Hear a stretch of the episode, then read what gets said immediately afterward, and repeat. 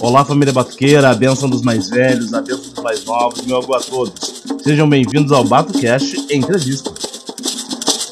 Estamos ao vivo em mais uma edição do BatoCast, podcast da família Batuqueira, aí com um programa muito especial, um crossover aí com nossos companheiros lá de São Paulo do Papo na Encruza. Então, vem chegando, vem compartilhando, vem comentando aí que hoje o papo vai ser muito legal. Então, pessoal, hoje nós estamos aí nesse uh, bate-papo especial aí com a galera do Papo na Encruza, podcast aí de Umbanda lá de São Paulo, né? Um podcast muito legal. E a gente convidou eles aí para bater um papo com nós aqui do Rio Grande do Sul, pra gente trocar trocar uma experiência, trocar umas ideias, falar um pouco de macumba, que é muito bom aí constantemente. Então, para começar, eu gostaria de pedir que os nossos convidados se apresentassem aí pra gente poder dar início à nossa roda de conversa. Douglas, sua bênção, meu velho, se apresente pra nossa galera aí. Boa noite a todo mundo, que Zambi abençoe a todos. Eu sou Douglas Rainha, do Papo na Encruza, também idealizador do, do blog Perdido Pensamentos, sou médium dirigente da tenda espírita de Umbanda Chão de Jorge, aqui em São Paulo, e sou aquela pessoa que não consegue sem polêmica, sem briga, sem nada. filho de Ogum, como bom filho de Ogum,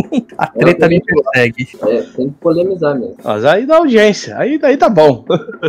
para, raio de, para raio de briga. É. e então se apresenta para nós aí, seu Luiz. Bom, vamos lá, eu sou o Luiz Guenca, é, não sou praticante de nenhuma religião, nenhum banda, tá? Eu sou o cara que eu sou curioso, gosto de aprender bastante sobre religiões, aprendo bastante aí no Papo da Encruza, eu faço meio que o papel daquela pessoa pessoa que é o curioso, quer aprender, quer saber. E é isso aí, corintiano, trabalho uhum. com designer e que mais? Sou tesoureiro lá do, do terreiro do Douglas, do Chão de Jorge, faço parte aí da bancada também do Papo na Encruza, e é isso. Tua, tua religião é o Corinthians. Corinthians, exatamente. Todo programa tem que ter, eu acho que é marca, já é, já é marca do Papo na Encruza, todo programa tem um tem comentário. Que, tem que ter um comentário do Corinthians, né? Aí, cara, no, na época da Libertadores, a, a, o Corinthians ganhou Libertadores na data de aniversário do Luiz. Dia 4 de julho de 2012. Na mesma data eu estava no terreiro acendendo vela em cima de um santinho de São Jorge pedindo para acontecer o negócio, cara. quem sabe, é, quem sabe o, uma hora o Luiz começar mais um bando, já, já chega um presidente do Corinthians, assim, já chega uma entidade diferente. É, com certeza. Vou dar, dar boa noite pro Charles aí, que, é, que também faz parte da rede, que hoje não, não, não pôde participar, mas fez todo o contato aí com o Luiz e com, com o Douglas. Fez uma cirurgia. E já comentou que Ogum é a mesma coisa que treta, tá? É isso aí. no Batuque não é muito diferente. Ogum, Oxalá é bicho brabo. É, mas eh, eu que tinha a fama de treteiro, né? O Batuque RS ficou uh, conhecido justamente por causa que todo, todo o programa, todo o grupo que a gente tava era uma treta que acontecia, né? Era um natural. Pedro Barbosa também está nos acompanhando. Boa noite, irmãos. A benção e a boa a todos. E o Gia Mendes, também da nossa, nossa equipe. Alô, boa noite. Boa noite, Gia. Boa noite, todos que estão nos assistindo. Então, olha o Gia falando aqui, ó. Quero ver esse papo na encruza com Batuque na RS. É, vai ser Batuque na encruzilhada. Batuque na encruza. Mas, cara, eu quero saber de vocês aí um pouquinho de como é que começou essa ideia aí de construir um podcast sobre macumba. Já que a gente tá num nicho tão isolado, em tempos de preconceito, essa loucura toda. Cara, é, falar tempos de preconceito é até estranho, porque eu acho que a gente sempre teve tempos de preconceito, né? A vida toda. É, qualquer religião afro-brasileira sofre um preconceito tremendo porque ela preza pela liberdade, né? Ninguém quer ver gente livre, todo mundo quer ver gente aprisionada. É, então, basicamente assim, eu sou umbandista desde que eu me conheço por gente, né? Venho de família que já tava na Umbanda, tenho 40 anos de idade hoje, desde que eu me conheço, tava lá. E acabamos que dentro das práticas religiosas, eu decidi escrever um blog lá em 2011. Escrevi um blog falando sobre espiritualidade. E esse blog tomou uma proporção que eu jamais imaginei que ia ter, é, perto do, do, que eu esperava, né? Acabou alcançando números muito impressionantes para mim na época. E isso foi chamando, uma coisa foi chamando a outra, veio o canal do YouTube e tal. E, e o Roy, em 2017, que era o host do nosso programa até outubro do ano passado, ele virou para mim e falou assim: vamos fazer um podcast. E eu falei, não quero fazer podcast cara. Não quero. Podcast de muita, muito trabalho. Eu já tinha tido uma experiência de podcast com Caminhos Podcasts, que eu fazia com uma teóloga e com o presbítero da igreja.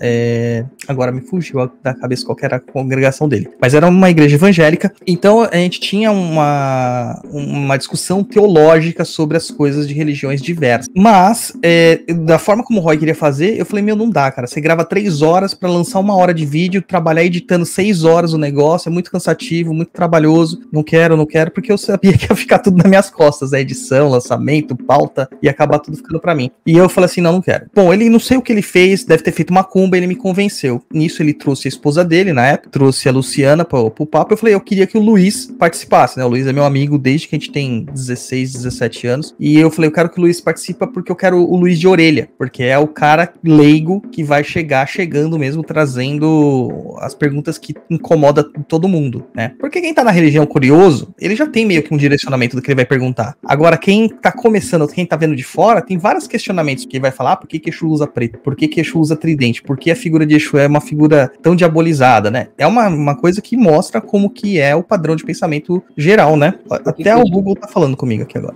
Por que que Exu é do mal? Por que que Exu fala palavrão? Toma É, é, por que que Exu fuma, né? Por que que preto velho tem que fumar? Por que que caboclo tem que fumar?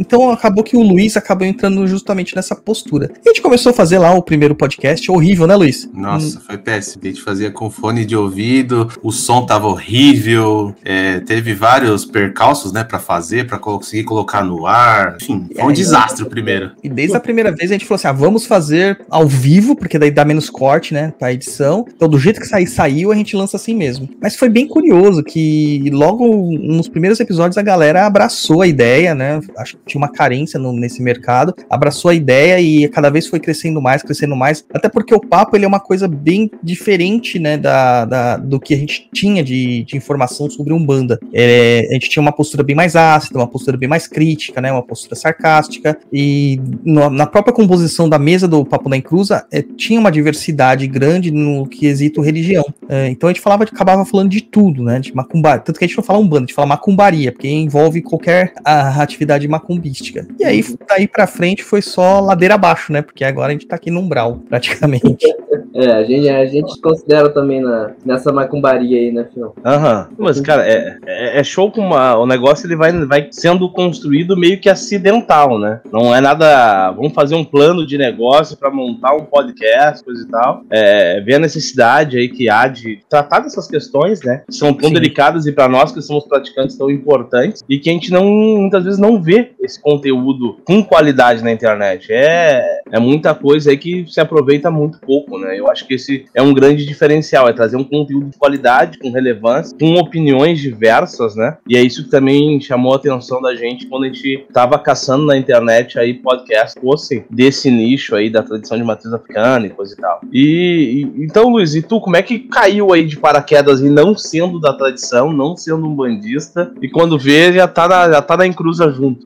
então, eu recebi o convite do Douglas, né? A gente já, tem, já é amigo aí de longas datas, época de colégio, a gente gente estudou junto. E, enfim, ele falou: oh, meu, vamos lá participar do podcast. Eu falei, cara, não tenho experiência nenhuma de podcast, não sei. Ele falou: não, fica tranquilo. Se tiver de curiosidade, você pergunta lá na hora, a gente fala, responde. E foi dessa forma que eu caí aqui no Papo Nem Cruz. Tô até hoje aí, né? É, mas o engraçado é, as pessoas me perguntam muito isso. Por que, que você não tem nenhuma religião assim? Né? Eu não sou declarado nenhuma religião. O que eu acredito é em Deus, tá? Eu acredito que existe uma força maior que rege a nossa vida, que é Deus. Mas gosto muito de saber de religião, aprender sobre religião, como que cada religião trabalha, funciona, enfim. E o Douglas aí é uma enciclopédia da Umbanda, né? O cara manja muito, conhece bastante coisa aí e vou aprendendo. Cada dia vou aprendendo.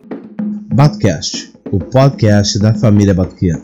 É um oferecimento Ilê Iemanjá e Xangô, Nação de Jexá e Centro Afro-Bandista, Reino Xangô das Pedreiras e Maria Padilha das Almas de Mãe Flávia de Trabalhos para todos os fins amor, saúde e proteção. Jogo de búzios e baralho cigano. Consulta com Maria Padilha, cirurgias e intervenções espirituais com Caboclo Xangô das Pedreiras. Atendimento somente com hora marcada no bairro Vila Nova, Porto Alegre. Contato 51 98302 2897. 51 98302 2897.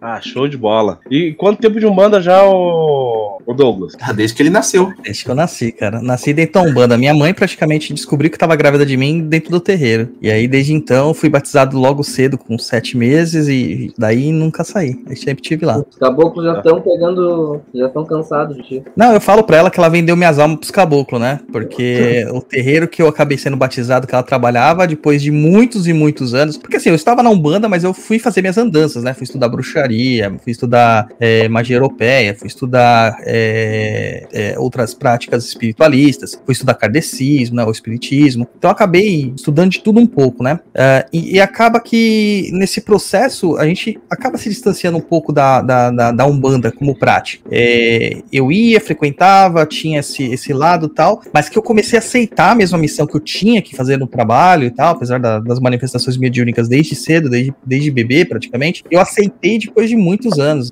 pra 2007, eu acho, foi por aí, que eu aceitei mesmo estar dentro de um terreiro para fazer aquilo que eu tinha que, ser, que tinha que fazer mesmo com constância, né? E curiosamente caí, né, no terreiro que minha mãe praticamente se criou lá, acabei voltando para lá, e era não dava para falar assim, ah, é o mais prático, não, era muito longe da minha casa, demorava duas horas e meia para chegar no terreiro, né? Então, ah, terreiro bom é terreiro longe. E é mu... não, mas esse era muito longe, cara. Esse era muito longe. Longe, mas não tanto, né? Era duas horas e meia numa quarta-feira com a gira começando às 20 horas. Então tinha que sair do trabalho voado, né? E pra chegar lá. E, e lá que eu acabei me encontrando, cara. E eu falo pra ela, falo assim, ó, oh, tá vendo? Você pediu tanto pro guia-chefe da casa me batizar que quando ele. que ele não batizava ninguém, né? Aí ela pediu tanto em pensamento, rezou tanto pro guia, ele veio, batizou, daí eu falei assim, tenho certeza que você vendeu minha alma pro caboclo naquele dia, cara. Porque agora chegou lá missão de dirigente espiritual, o caramba, quatro, e toma mais responsabilidade das suas costas. Acabou as festinhas de sábado, é isso.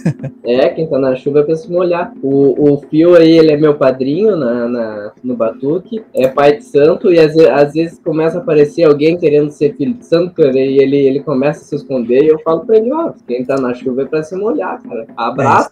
É, o cara faz tanta coisa, né, cara, e, e essa questão também do cara entrar jovem aí dentro da tradição é um, é um complicador. Como é que tu vê essa, como tu vê essa questão aí? Do cara entrar muito novo, o cara ganha tempo porque ganha conhecimento ou perde tempo? Como é que você vê essa relação tão tênue de tão jovem dentro de uma tradição que cobra tanto da gente? Cara, eu acho que, a não ser que se for uma mediunidade missionária, que não tenha como realmente fugir dela, uh, o nível de maturidade é muito exigente, né? E hoje eu creio que 25 anos para frente é uma idade adequada para pessoa. Porque, querendo ou não querendo, qualquer tipo de tradição, é, seja o, o candomblé, batuque, religiões catimbó, jurema, a umbanda, ela exige de você uma certa disciplina. E você só vai conseguir essa disciplina se você tiver uma certa autonomia. Autonomia que eu digo financeira, uma autonomia também dos seus pais e mães. Porque eu, eu recebo muita mensagem no papo e no Perdido de Pensamentos falando assim: ah, eu não posso acender vela em casa porque eu moro com meus pais e meus pais não deixam. Quantos anos você tem? Ah, 16. Eu falei, é, lógico que eles não vão deixar. Entendeu? Você nem conversou com eles sobre a sua religiosidade. Você nem sabe exatamente o que você está procurando. Então é muito complexo isso aí. É, eu acho que, como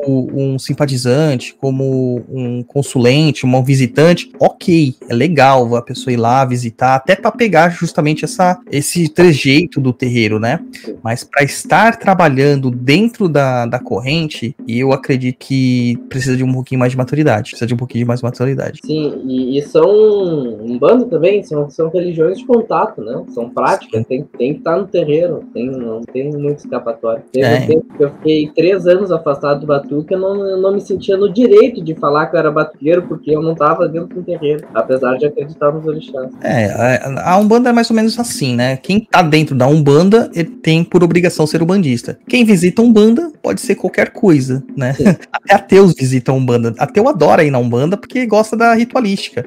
Né? Ou gosta de comer, gosta da música, né? Então acaba indo. E então pode ir qualquer pessoa, sem problema. Legal. Agora, para participar da corrente, exige uma certa disciplina. E é, o, o que o pessoal vê de fora é que fala assim: ah, religiões afro-brasileiras são muito bagunçadas, né? Por causa que é muita música, é festividade, é alegria. Eles, eles confundem isso com é, uma permissividade, e não é. A gente sabe que dentro da Umbanda, dentro de qualquer cultura afro-brasileira, que somos muito rígidos. Existem regras muito bem definidas, né? hierarquias definidas e tudo muito certinho. Então, para isso, a pessoa também tem que ter maturidade para entender, que senão ela acha que ela pode chegar do nada lá e já virar pai de santo do dia pra noite, que infelizmente tá acontecendo bastante isso isso na Umbanda moderna, né? Qualquer pessoa quer virar pai de santo, faz um curso e se transforma em pai de santo. E não é isso. A experiência no atendimento, no gostar de estar com a pessoa, é, nas dificuldades, do guia abandonar você no meio da consulta para te dar uma lição, tudo isso é importante. Tudo isso é importante, né? Para você pegar firmeza. E a maior parte das pessoas não estão procurando isso, procuram os atalhos.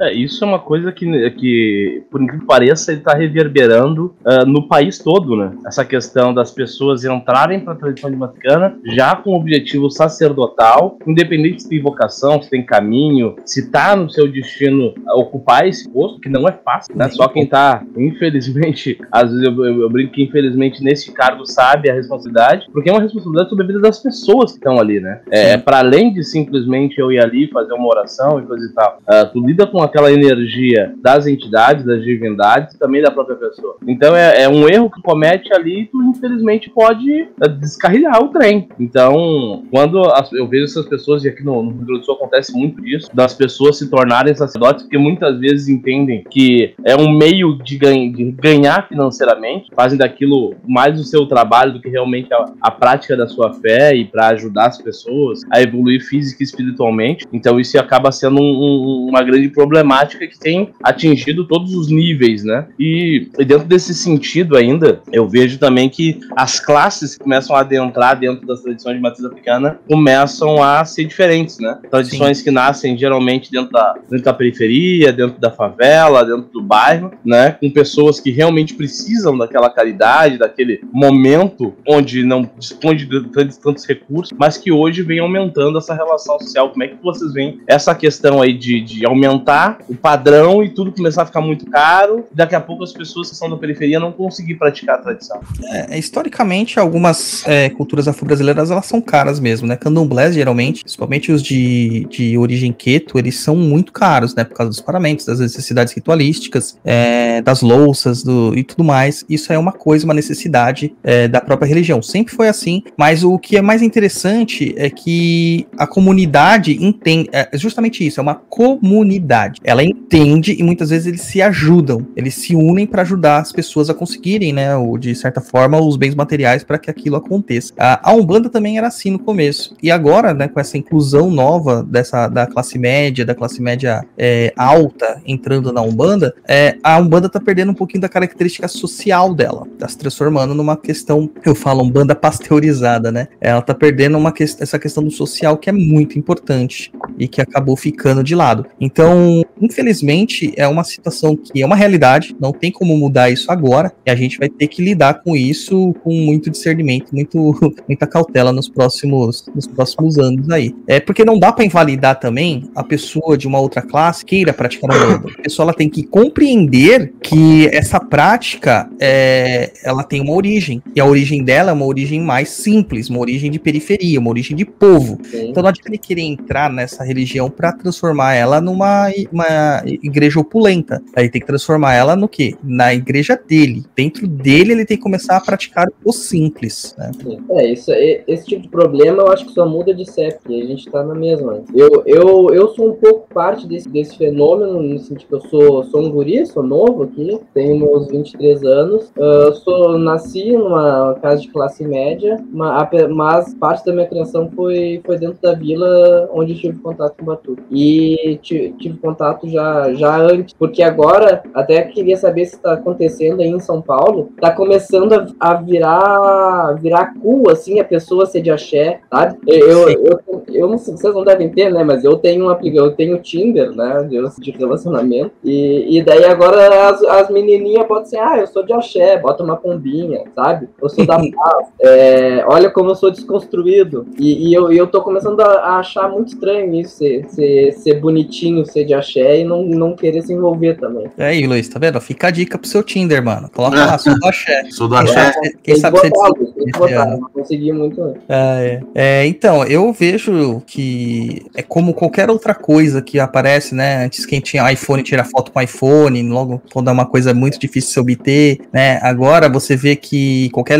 é, lida de axé é uma coisa meio marginalizada, né? É, que está à margem da, sociedade, quero dizer nesse sentido. Então você acaba gerando uma estranheza. Na minha época era você gostar de rock and roll, punk rock, né? Que nem eu andava que nem um punk rock. Então você vai querendo criar situações para chocar ou para chamar a atenção. Agora você tem que perguntar para essa pessoa mesmo quantas vezes ela ajoelhou, deitou dentro de um terreiro, ah. ficou deitada, quantas lavagens de cabeça, quantas vezes ela limpou o chão daquele terreiro. Aí, aí a gente vai saber se é do axé ou não. Porque só colocar pombinha lá para rezar pra Oxalá não é do axé, né? Não, mas é do axé só pra pular sete ondinha. É isso aí. É, é, mas a sete ondinha é legal, cara. É bom você ver. É, eu me sinto tão bem nessa época do ano, cara. Fala assim, ó, tudo, tudo macumbeiro. Tudo convertido. Tudo convertido. É o mundo ideal. Convertido momentaneamente, né? Aqueles primeiros 15 minutos do ano, né? Depois ah, tá. normal. Não, mas isso, isso é até, até interessante quando ela fala das, das sete ondinhas, né? Porque tem uma série de, de práticas, de, de tradições que estão tão intrínsecas no nosso, nosso dia a dia, que são oriundos de matriz africana e as pessoas não percebem. E ainda vão lá e condenam, né? Condenam a, a, a tradição como um todo, mas praticam no seu dia a dia. Vão lá, botam um, um, um potinho lá com arroz e pimenta para afastar mal olhado e tá fazendo uma série de ebó, de, de uh, segurança e coisa e tal para proteger o seu, seu território. E não, não, mas da macumba não. Macumba eu não, não gosto, é coisa do diabo, coisa e tal. E, e como é que vocês veem essa, essa questão aí da, da, de, da demonização aí da, da, da nossa tradição? Cara, é a, é a coisa básica de qualquer política, né? Aquilo que está vigente vai ser sempre contrário àquilo que está é, do outro lado, né? É, geralmente as práticas que nós vemos, protestantismo, neopentecostais, a próprio caso da Igreja Católica, eles são práticas restritivas, onde a ideia é ter um rebanho e ter um pastor, realmente, ou um padre, que você vai fazer o papel do pastor, para dizer o que aquele rebanho deve fazer.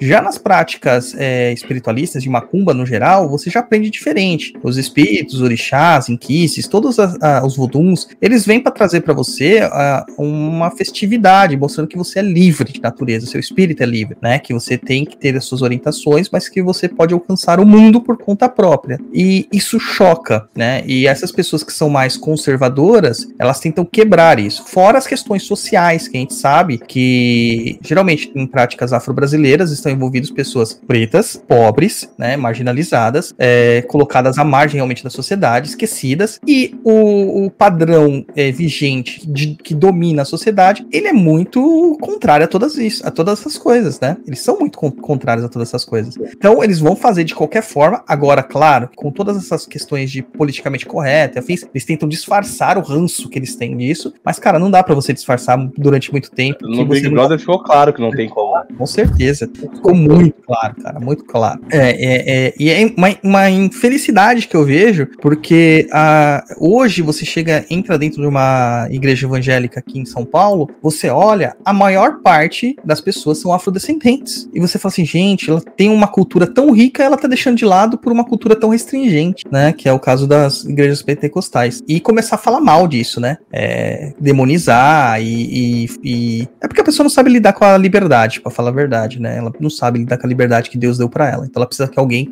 diga o caminho que ela tem que seguir. Se fosse só outra religião que fosse ficar de boa, né? Tranquilo. Mas não, ela, ela, ela ainda tem que justamente demonizar e ir contra. É, mas é uma forma de controle de massa, né? É, a gente tá vendo isso aí muito no Rio de Janeiro. Antigamente você subia o morro e lá tinham os pais de santo protegidos, né? Pelas milícias locais, pelos traficantes, pela, pela população que é marginalizada mesmo. Uh, hoje você vê que os pais de santos estão sendo expulsos, né? Por traficantes pentecostais.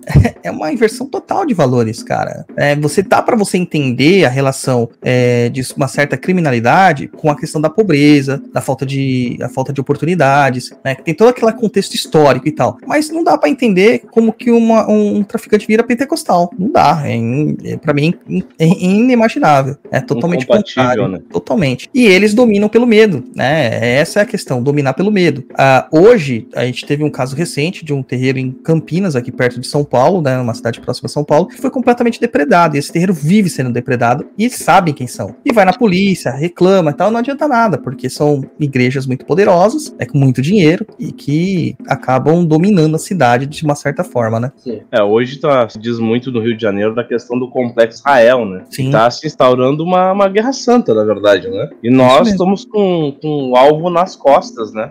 Sim. justamente para ser eliminado. Então, a- as tradições de matriz africanas, historicamente, elas têm aquela questão de elas não querem saber quem tu é, da onde tu vem, a gente só quer lidar com a tua espiritualidade. Eu acho que isso também é um fator que acabou abraçando muita gente da qualquer segmento, setor ou vida social. Eu falo, é, é muito difícil você tentar imaginar um Brasil sem o contexto africano, sem o contexto indígena. É, é uma questão assim, é, nós somos um país invadido, todos nós somos imigrantes, de certa forma, ilegais, é, invadimos um país é, que não era nosso, e a gente trouxe culturas diversas do mundo. E em nenhum local do mundo essas culturas conversaram tão bem quanto no Brasil. Pode dizer o que for. A gente olha o sul dos Estados Unidos, que tem uma configuração é, étnica muito parecida com o Brasil, é, Cuba. Você vê, não é a mesma coisa. No Brasil, as, é, é, é, as religiões elas se conversam, é, essas religiões afro-brasileiras elas se conversam, as culturas se conversam, criam-se folclores, criam-se histórias, criam-se é, contos caboclos, né, por assim dizer. E você vê que isso acaba fazendo parte da sociedade. Então, na escola você vai aprender sobre o curupira, você vai aprender sobre o negrinho do pastoreio, você vai aprender sobre o saci e tal, e ter entendimento sobre isso. Nenhum outro lugar do mundo é assim. né? Aí a gente vê que tá tendo um movimento totalmente contrário agora a qualquer tipo de, de conhecimento que seja brasileiro, que tenha brasilidade, como se fosse uma coisa menor. E aí a gente começa a pegar essas inclusões das igrejas, tentando pentecostalizar tudo, Sim. e infelizmente tentando podar a gente de uma cultura riquíssima que existe, né, no âmbito religioso, no âmbito culinário, cara, que é pior que fizeram na Bahia, que transformaram o bolinho de Yansan em bolinho de Jeová, cara, não, Ah, isso aí é um absurdo. Jesus. A carajé de Yansan em bolinho de Jeová. É, isso, aí, é- isso aí é que nem a gente. Eu nunca vi alguém pegar uma, uma hóstia e botar em um outro culto. É que nem a gente botar uma hóstia na, no batuque. É, fazer É. um- vamos fazer um Big Mac de hóstia aqui pra ver se alguém gosta, né? Vamos, botar, vamos botar no padê, hóstia, É. hóstia de padê, né? Eles iam ficar enlouquecidos, dizer que era a gente tá vilipendiando a tradição dos outros, coisa e tal. Sim. Trazer uma- um comentário aqui da Adriana Abreu aqui. Ela fala que sem falar no ritual de descarregos às segundas-feiras em algumas igrejas evangélicas aqui em São Paulo. Não é só aí não, Adriana. Aqui no Sul tá comum. Tenho muita felicidade quando vejo na TV. É, isso é um método, né, na minha avaliação, Adriana, que a igreja ela sempre fez durante toda a sua história, né? Ela vai lá, pega os elementos de outra tradição, de outro povo, insere dentro da, da sua- da sua tradição, das suas práticas, justamente para dizer, ó, aqui a gente também faz. Então vem pra cá que pelo menos aqui é de Jesus, né? Então, é isso que eles fazem historicamente. A, a- a Igreja Católica fazia isso historicamente, até com um contexto até bem diferenciado, né? É, como as práticas já aconteciam, as, as festas principalmente, por exemplo, as mais conhecidas, o Natal, Páscoa, que são as mais conhecidas, é, eles pegavam essas datas porque já haviam comemorações e eles transportavam por uma outra divindade, que era a divindade deles. A, o que a Igreja Pentecostal faz, ela se apropria do nosso ritual. Ela não muda só a data e põe o ritual dela em cima daquilo. Ela se apropria do nosso ritual, fala que aquilo lá é de Jesus e acabou, né? Eles são benéficos. Teve um episódio do Papo que a gente conversou com o Christian Siqueira, que escreveu um livro sobre o Exu 7 da Lira, né? A dona Cacilda. E lá ele cita que dentro das pesquisas dele, é, um certo criador de uma mega igreja do Brasil, ele aprendia as macumbas com seu sete. Ele usa as macumbas até hoje na igreja. E, né? Não posso citar nomes, mas dá pra entender bem lá. Escreveu um livro. É, lançou um livro demonizando e tal. É, assim, É, um- um- nem, nem um pouco famoso aí. nem um pouquinho dos- famoso. É, tem até uma emissora de TV, mas eu não sei quem é que tá falando, né? Exatamente. Mas, cara, Começa isso. com E, termina com Dir. Eu não sei, não sei, não conheço, não. Até Não que posso- é muito, muito poderoso. Prefiro não me manifestar nesse momento.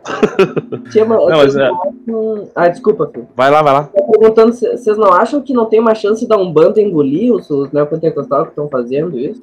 Cara, teria é, se a Umbanda fosse alguma um pouco mais, ah, digamos, próxima, né? Mais Umbanda- unida. É, não dá, não dá. Não há, não há união. As federações que nós temos aqui em São Paulo, principalmente, elas são movimentadas pela seguinte forma: dinheiro, é isso. Quero dinheiro. E dificultar a vida dos associados, que não facilita em nada, né? E porque mesmo com esse movimento que o Fio citou do Big Brother, essa aberração que a gente viu, né, sendo propagada em rede nacional, é, eu não vi nenhuma federação tomando nenhum tipo de, de manifestação, ou pedindo nota de repúdio, ou pedindo tempo na TV para manifestar alguma coisa desse tipo, tá? É, simplesmente eles se calaram. Então, sem essa união, não, não vai rolar, cara, não vai rolar. Não tem como. É um trabalho muito de formiga mesmo, é um a um, muito devagar, e é isso aí. Vai ter que ser assim. Até eu escutei em um dos últimos podcasts que vocês lançaram lá, onde vocês trouxeram justamente essa questão do Big Brother também das, das federações não se manifestar. Na verdade, eu, eu tenho um problema com federação, né? Eu não acredito em federação. Como eu, eu faço parte de algumas instituições, de fórum, de uma série de, de processos de militância dentro da, da relação afro-tradicional, né? É, eu entendo que hoje federação não tem poder nenhum. Federação Sim. literalmente vai falar dinheiro. A gente já tem lá o artigo 5 inciso 6 da Constituição de 88 que diz que a gente é livre para professar a nossa fé. Cultos e crenças são protegidos dentro da Sim. Constituição. Então, federação, até 88, elas ainda tinham o poder de regular, de permitir, de fechar, de abrir casa e coisa e tal. E hoje o nosso povo, infelizmente, não entende, acha que vai se associar a uma federação, vai estar protegido, vai poder tocar sua macumba com tranquilidade, isso não é uma verdade. Muitas vezes a casa ela acaba sofrendo esse, essa pressão durante um culto, casa apedrejada, invadida, quebrada tudo e coisa e tal. E a federação simplesmente fala assim: ó, ó tem um advogado para te indicar aqui, ele vai cobrar o mesmo preço popular, paga ele e vê o que dá, não vai dar nada, né? Então eu acho que esse processo ele acaba precisando hoje que o nosso povo tenha uma consciência um pouco melhor. Hoje eu já, já lido esse processo de uma maneira um pouco diferente, eu já lido com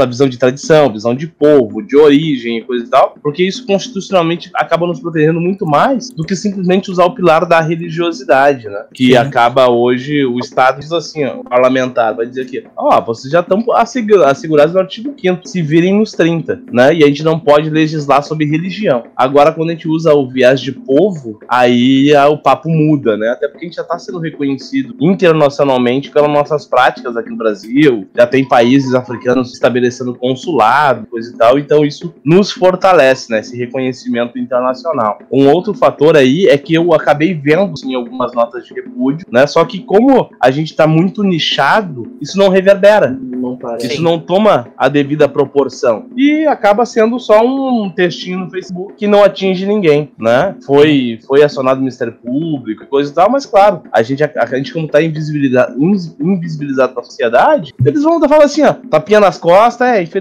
não deu. O que me entristece ali, eu acho que tem uma, um comentário que fala sobre essa questão do Big Brother ali, coisa e tal, é que tem gente ali dentro que é da tradição e ainda assim faz chacota, entendeu? Então as pessoas, ah, tô em público, não posso dizer que eu sou da macumba, entendeu? Vou fazer piada. Uma pessoa iniciada no candomblé, né? E foi lá, ah, xangozei, fazendo piada com o Xangô. Pô, peraí. Como é que vocês veem essa relação das pessoas se esconderem a tradição que praticam? É, cara, é muito complexo, né, cara? É, porque ali ela tá su totalmente subjugada ao, ao, ao restante, né? É aquela coisa do cordeiro novamente, né? Então a gente vai seguir no movimento de manada. Uh, ela não tem a fé e a confiança total na religiosidade dela para se para realmente se expor e falar não, olha, é assim, não é bem assim, não façam chacota com a minha religião. Tem uma diferença muito clara entre nós de uma religião cultua, né, divindades é, de origem africana, fazer uma brincadeira entre nós. Ah, o Xangoku Milão, o Oxóssi namorador, né, a Oxum chorona, essas coisas. Essa questão é entre nós. A brincadeira é porque nós pertencemos a isso. Outra é uma pessoa de fora falar de uma forma é, é como uma chacota realmente, né, de uma forma para menosprezar aquela divindade. Como, ah, tá vendo? Tão fraquinha que só chora, né? É, então acabou que se perdeu um pouquinho disso aí. Até porque também, a maior parte das pessoas que hoje estão ligadas nessa parte mainstream dos orixás, elas transformaram orixás em signo, né? Então virou uma astrologia de jornal. Uh, é, pouco se cultua realmente a divindade, pouco se cultua as entidades, e muito se faz como jornal. Ah, hoje que Xangô me reserva, hoje que Ogum me reserva, entendeu? E não é bem por aí, né? É, no caso que a gente viu do Big Brother pro, é, pontualmente, eu acho que falta, na verdade, a é, coragem para aquela pessoa, muita coragem, mas em todos os campos da vida dela. A religião é só mais uma, só mais uma. É, e muitas vezes ali falta inclusive uma compreensão um pouco mais profunda. Né? É novamente aquele adepto que entra pela, pelo momento, é cool, como disse o Flávio, né? Ser um bandista, Sim. ser candomblecista, vou lá, vou raspar, vou me iniciar, vou dar um ebó e tá tudo, tá tudo ok, agora eu também sou do axé. Mas na verdade acaba não compreendendo o que significa ser da tradição, né? Exato. Não tem, não nutre aquele sentimento que a gente que tá um pouco mais tempo aí tem, né? De, pô, se eu não tiver aquilo, se eu não defender aquilo, unhas e até o final da minha vida, eu não me sinto completo. Eu acho Exato. que esse sentimento de pertencimento falta um pouco. E também muitas vezes o conhecimento, né? Porque eu vejo que muitos terreiros, muitas unidades tradicionais, eles têm essa dificuldade de uh, trazer esse conhecimento de uma forma mais didática, mais simples, Sim. né? Então, às vezes fica muito cheio do frufruzinho para falar o feijão com arroz e as pessoas acham que realmente se resume a um, a um signo, né? Sim. A gente no papo a gente tenta transformar uh, todas as, as nossas pautas em uma forma bem mais lúdica, né? Bem mais didática para explicar. Até porque a gente tem muita gente que ouve o papo não é da religião. E eu recebo diversas mensagens assim: ah, não sou da religião, mas me interessei muito pela forma como vocês falam. E acabaram se apaixonando pela religião e tendo contato com uma cultura que às vezes pertencia a ela mesmo. Uma cultura que ela já tinha na família que ela se, que ela se esqueceu. E tem esse resgate, né? E isso é o bonito de se fazer. E eu acho imprescindível a gente falar de uma forma simples, mas não simplória. É esquecer que, que, que existem fundamentos a serem respeitados, né? A galera geralmente começa no axé e fala, começa a achar que é tudo lindo, tudo maravilhoso, né? Até o primeiro banho frio. Quando tem o primeiro banho frio, aí, aí volta pra igreja. Não, é isso, é, dura pouco, né? Só, é só, eu acho que é só pra, só pra ganhar match no Tinder. Viu, Luiz? Hum. Fica a dica aí pro dia dos namorados, cara. Deixa eu só dar um comentário aqui, uma opinião sobre o que a, a Kellen Caroline falou aqui. As pessoas que são do candomblé da Urbana, muitas vezes são miss. Talvez seja que a pessoa não tá tanto saco cheio de falar, é, de querer bater na tecla, que ela fala assim, meu, eu não vou me estressar mais pra expor a minha, minha religião, o que eu sinto, o que eu vivo, e ser, vamos dizer, julgado pelas outras pessoas. Talvez é uma parte. É, mas a gente é julgado todo dia, Luiz. É, quantas vezes a gente é julgado lá no papo? Todo dia.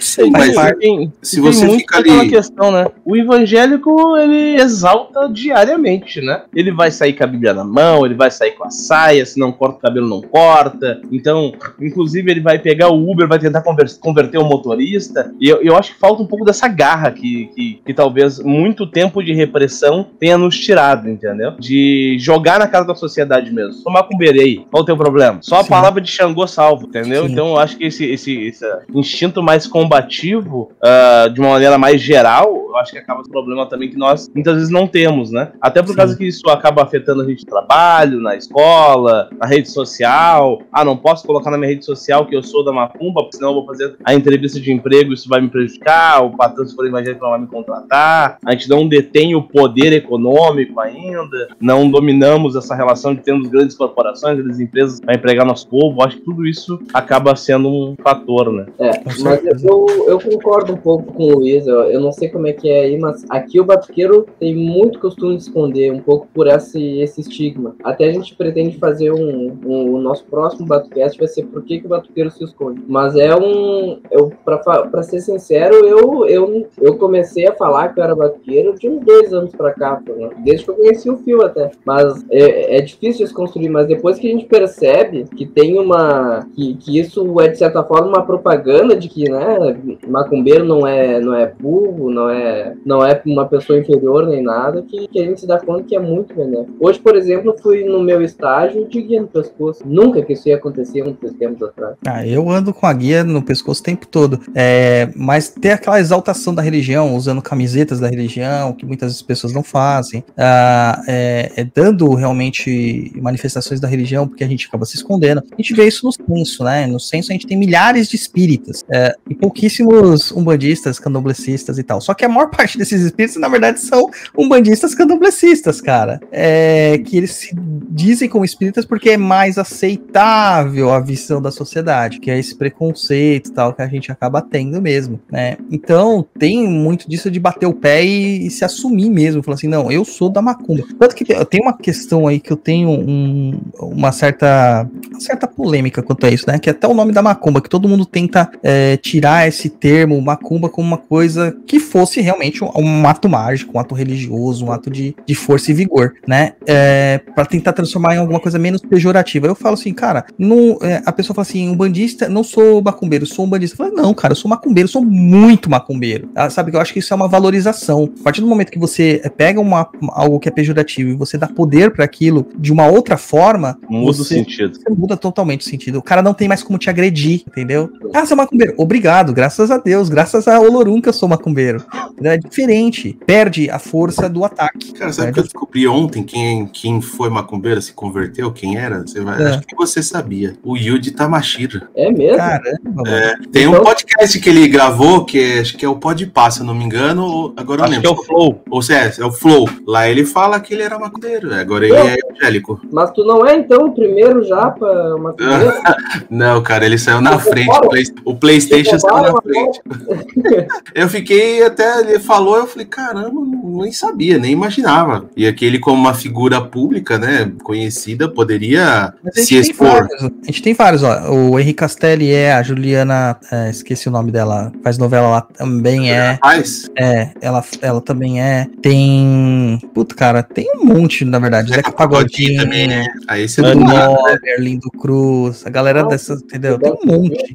Ivete Sangalo, Carlinhos Brau. É, o Caetano, a Maria Bethânia, Até a Anitta agora tá, tá indo pro Candomblé. né? Então, então acaba que tem bastante. A Não, questão eu, é que cara, as eu vi uma foto dela lavando louça no terreiro, cara. É, Tem que lavar. do salto. Porra, é isso aí. Top. Mas lá tem que lavar, né? É, mas É, isso aí é uma coisa assim, você é, mas você não leva pra sua mídia que você é, porque você perde o resto do público. Então, é, até ter realmente uma pessoa que levante a bandeira e leve, como por exemplo, a gente tinha algumas cantoras, né, que, que acabavam fazendo muito disso antigamente. A, a própria Ivete Sangalo, você vê que ela começou agora a se manifestar mais como é, iniciada no candomblé. A própria Maria Bethânia, ela tem uma questão muito forte quanto a isso, né? É, a Clara Nunes sempre teve essa questão de diversificação e de mostrá-lo, Martinho da Vila, mas a, a, a- cara hoje pop do Brasil não mostra isso, não mostra, né? eles se escondem. A maior parte dos, dos sertanejos, que é uma das coisas mais importantes hoje no cenário musical brasileiro, é evangélica, cara, é evangélica. É, ainda mais com, com aquelas letras, muitas vezes, que não condiz né, com a própria tradição cristã, né? Exato. Então tem, tem, tem essa relação, né? Mas, cara, eu não, não, não sei, assim, como é que podia ser mais jogado na cara da sociedade, que, é algo tão comum, né? Eu diria que até mais de 50% da população, porque pode até não ser praticante do- de estar no terreiro todo dia. Mas quando aperta o calo, é na- no pé do preto velho que ele vai pedir a ele. É, eu falo, se- o- as pessoas são macumbeiras, foram macumbeiras ou ainda serão macumbeiras. De algum jeito elas vão passar no pezinho do preto velho. Sou Uma- ateu, mas se puder passar uma velhinha aqui, eu tô aceitando. É isso aí. fazer uma, uma limpeza de final de ano, pular umas ondas, passar Com uma certeza.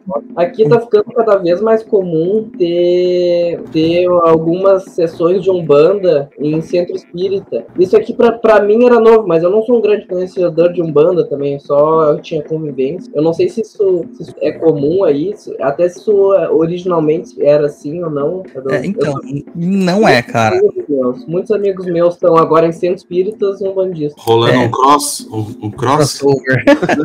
Mas não, não é. O que acontece é assim, em muitos centros espíritas é, existem médios de Umbanda, né? Ou que foram de Umbanda ou que são de Umbanda e não sabem ainda. E as entidades deles são entidades de Umbanda. Elas se manifestam com os trejeitos de Umbanda dentro do centro espírita, mas até se tornar uma gira propriamente dito, né? É, é muito distante, né? Muito distante. A, a lenda, né? A história oficial é de que a Umbanda surgiu de dentro de um centro espírita. Nós sabemos que não foi assim, que isso é uma religião ancestralizada, que já veio com todo a ah, o pessoal banto da África para cá, o pessoal do, do Congo e Angola, e isso acabou gerando várias formas de culto, só que não tinha esse nome Umbanda, só não tinha um nome, né? Só não tinha nome. E depois, essa, esse conjunto de, de, de, de tarefas, de trabalhos, de ritualísticas, se juntou e aí sim que se criou esse nome Umbanda para designar isso. Até então não, não existia isso. É, mas aqui em São Paulo, cara, não tem essa mistura muito grande entre espiritismo e Umbanda. Até porque eu vou te dizer uma coisa, cara, espírita é muito preconceituoso com bandista. Muito preconceituoso. É, eu já ouvi coisa assim. Não, É, você- Cara, eu tava vendo aqui, ó. O, o Japa disse aqui, ó. Ah, não me considero macumbeiro. Eu tenho uma má notícia pra te dar, Luiz.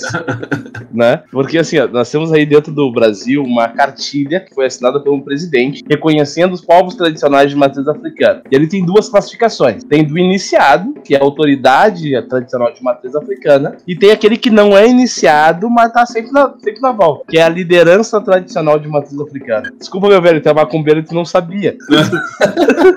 É, legalmente É um ele é. não iniciado. Legalmente ele tá lá como tesoureiro do chão de Jorge, então ele tá lá, ó. Ele Tô só- inserido, né? Tá Ele faz na a consulta. dinheiro, quer não deixar eu gastar o dinheiro. Eu, eu garanto, se alguém tu encontrar no metrô ali, alguém falando uma coisa torcida, tu fala, não, não, não é bem por aí. Não é assim que funciona. Eu já Então- fiz isso. É. Isso te concede um título hono- honorário de um bandido tradicional.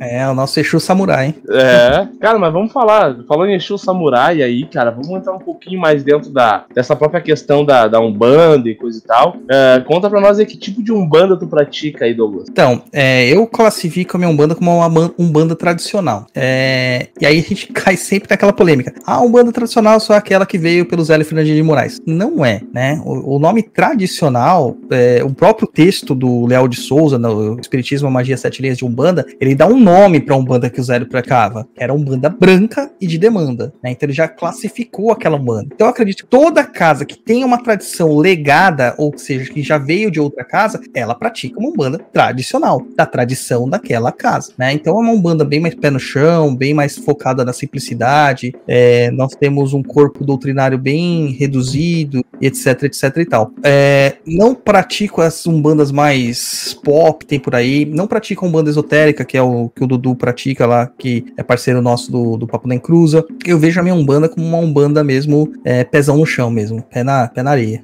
Dudu tá aí, não, Dudu tá vendo a gente, hein? Manda um abraço pro Dudu. Aliás, falando em mandar abraço, o pessoal aqui tá comentando bastante aqui, tem bastante apoiador nosso lá do, do, do- do papo aqui no, no, no chat aí acompanhando a gente. Obrigado pessoal que veio aí acompanhar a gente no, no É, podcast aqui. E seus trevosos, vocês começam a assistir aqui também o Batucast pra entender um pouquinho o que é batuque, cara. Porque em São Paulo ninguém sabe o que é batuque. Pois, Pois então. então. Na verdade, a gente trouxe vocês não, não com uma segunda intenção de pegar o descanso de vocês, né?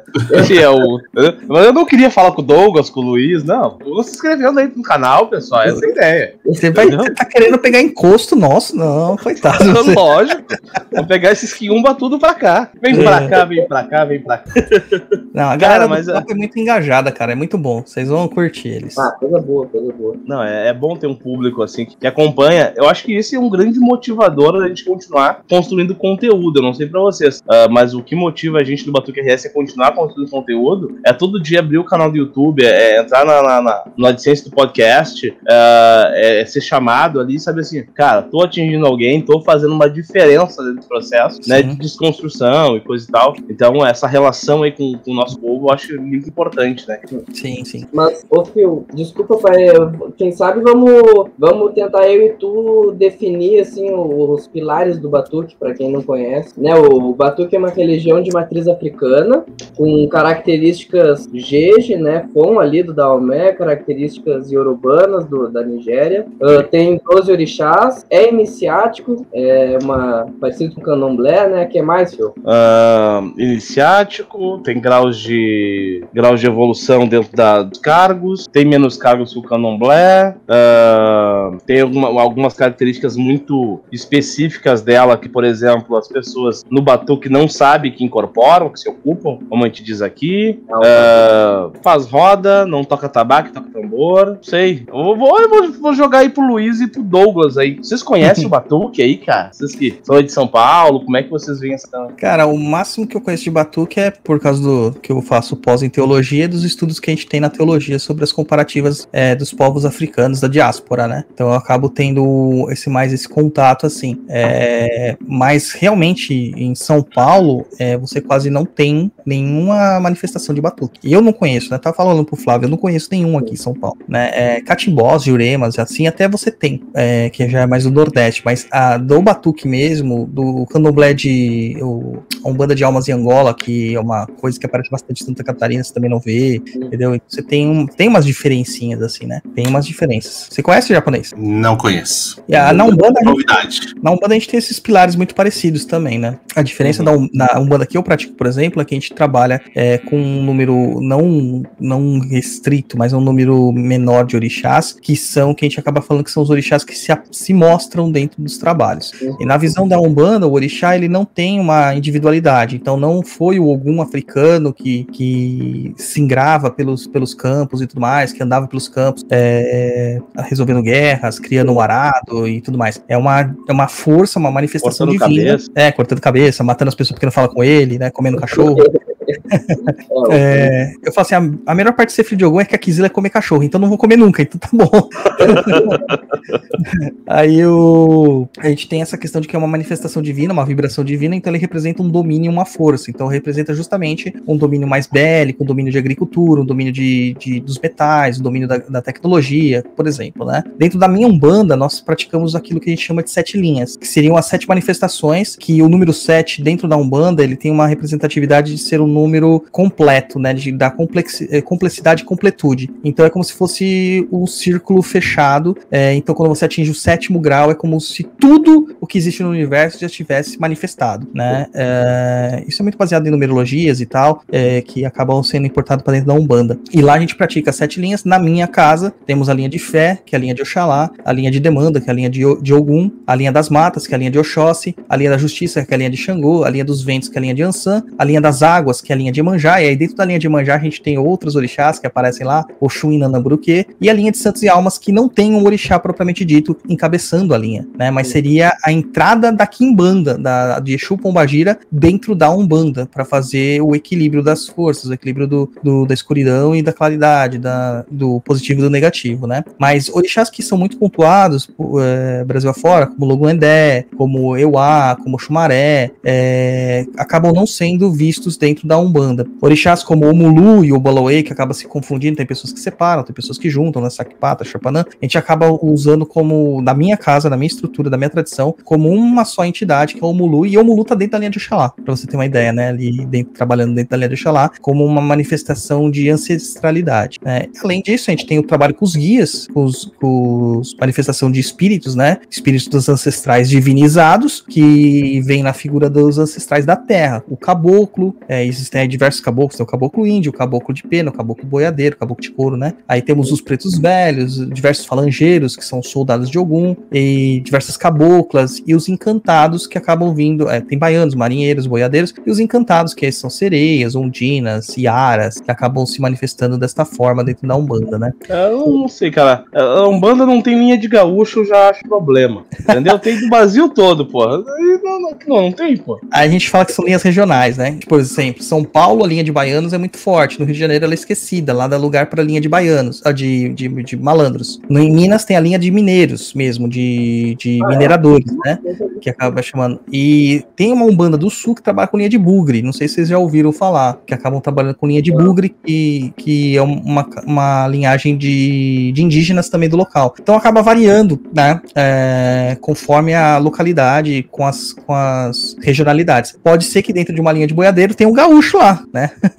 Pode ser. Quando Pois é, comentando, te ouvindo comentar sobre a Umbanda, é, é bem parecido assim com a Umbanda daqui, né? Que Eu, É, eu não sou especialista, mas eu, eu, eu cresci num terreiro que tinha Umbanda, que aqui no Rio Grande do Sul é muito comum ter as casas de linha cruzada, que elas são mais de 70% da, da, dos terreiros do Rio Grande do Sul. Linha cruzada é uma, a mesma casa de santo que tem batuque, Umbanda e Quimbanda. Sim. Daí, de vez em quando, uma coisa, de vez em quando trata a Kimbanda como uma coisa separada, de, de vez em quando a Kimbanda tá junto da Umbanda. Mas, Isso aí não dá não. uma salada mista, não? É, aqui em São Paulo tem umas coisas É, assim. Mas é ó, é muito- geralmente aqui o que acontece? é O culto de Umbanda trabalha com Kimbanda, né? E existem casas que ah, o dirigente acaba vindo de algum candomblé e ele traz práticas do candomblé e incorpora na Umbanda dele. É, a Umbanda é muito inclusivista, né? Ela vai associando elementos. Então você vai sempre pegar. Eu falo assim: não existe uma casa igual a outra. Não existe, né? Mesmo que venha da mesma tradição, muda muito. Eu, da minha casa antiga, a casa que eu fui feito tinha mais de 75 anos de existência, cara. E já era resultante de mais duas casas com mais tempo de existência. Então é uma coisa bem antiga. E quando eu comecei a ser dirigente, o meu guia-chefe, o Caboclo Mato, ele mudou um monte de coisa que eu estava acostumado da minha prática. E ele disse assim: é assim que eu trabalho. Eu falei assim, mas por que lá você não trabalhava dessa forma? Porque lá não era minha casa. Então, isso vai muito por, por questão do, do dirigente da casa espiritual, né? Então, o espírito ele tem a sua forma de trabalhar. Eu até falo, não existe espírito que trabalhe na Umbanda que seja um bandista, porque a Umbanda surgiu depois que esses espíritos morreram, teoricamente, né? Então, eles vão trazer os cultos que eles tinham praticado, as magias que eles praticavam, as religiões deles nativas, e vão, inter, e vão intercalar isso dentro da Umbanda e deu corpo para essa religião bem misturada, né? Que é a Umbanda. É, que a nossa a Umbanda do Batuque, ela tem umas características regionais também, né? Por exemplo, é muito comum as sessões de Umbanda ser com o nosso tambor aqui, então, o tambor batuqueiro, né? Uhum. Ele é diferente do atabaque, ele é um, ele é um cilindro com uma, duas membranas, um de cada lado. E daí é, o... bem diferente, a sonoridade é, é diferente. Bem diferente. Parecendo é um taiko, só que o taiko é mais grosso. É, né? é tipo um taiko, só que ele é menor e mais comprido, a gente toca uhum. no, me, no meio das pernas, com as mãos, sem, sem, sem varia. É, e uma coisa que uh, traz essa relação com as características, quando fala dessa questão de, de não dar mistura e coisa e tal, na verdade é que a grande maioria das casas, ela separa muito bem o que, que é batuque do que, que é umbanda, né? Apesar de algumas coisas serem absorvidas, como o próprio toque dos tambores, com certeza eles não são o mesmo toque da umbanda que se usa aí em São Paulo, pra cima e coisa e tal. Porque eles são, acabam sendo influenciados pelas pancadas de tambores usuais do batuque. E daí, uhum. os pontos, muitas vezes eles podem até ser os mesmos ou parecidos, principalmente os mais antigos, mas eles acabam tendo absorvido uma pancada diferente, às vezes uma ritmação um pouco diferente, né? Algumas umbandas aqui também acabaram absorvendo algumas uh, que a gente chama de frente, né? Que são as oferendas dos orixás, para dentro da sua umbanda. Então, tradicionalmente, a umbanda gaúcha aqui, ela oferece trabalho muito com fruta, com folhas e coisa e tal, para oferecer aos seus guias, e algumas umbandas acabaram absorvendo essas, essas, essas frentes, comidas referentes voltivas aos orixás do Batu, como o Amalá de Xangô, por exemplo, para os guias da linha de Xangô na Umbanda, né? A minha mãe, ela é, é um bandista, eu não tenho Umbanda, é uma Umbanda bem, bem, tradicional, então ela acabou não absorvendo. Uma das coisas que ela absorve dentro da Umbanda dela é justamente o tambor, porque aqui ninguém toca tabaco, né? Sim. Não, não, não, se, não reverberou, né? Mas as pessoas costumam, assim, pegar e, e manter o mais separado possível. Já na questão da Umbanda e Kimbanda, a, a, aqui é uma divisão, né? Tem casas que eu, eu acredito que ainda são a maioria, que tem Umbanda e a Kimbanda faz parte da Umbanda, como uma das linhas da Umbanda né, de atuação, e outras casas que tem a Kimbanda independente, separado de caboclo, separado de, de preto velho, de cosme, coisa e tal. E aí vamos trazer essa, essa relação dessas Kimbandas aí, que vem ascendendo aí no, no processo, como é que vem essa questão. Cara, aqui em São Paulo é bem complicado, porque tem muito careta, né, pra falar a verdade. Ah, é, é, o pessoal, eles veem a, a religião assim, é, fez cara de mal, ele é mais poderoso, né? E eles dão uma conotação para Exu, tanto que o primeiro programa do papo foi Exunização da Umbanda, onde Exu acaba tomando a frente de tudo. E eu sou muito, eu, eu me pauto muito no que o Lísias, o, é Lísias falava que Umbanda era é, casa de caboclo e preto velho, e Exu é convidado, tá? Então Exu entra como convidado lá na casa de, de Umbanda. É, mas essa questão de, ah, Exu é poderoso, Exu faz tudo, isso gera com o Instagram, agora o que tem de gente mostrando caixão aí, é, corte é, de animais, que para mim são ritos muito sagrados para serem exibidos para qualquer um. Porque há um choque. Ver o pescoço de um, de, um, de um animal ser cortado, existe um choque na população. Existe.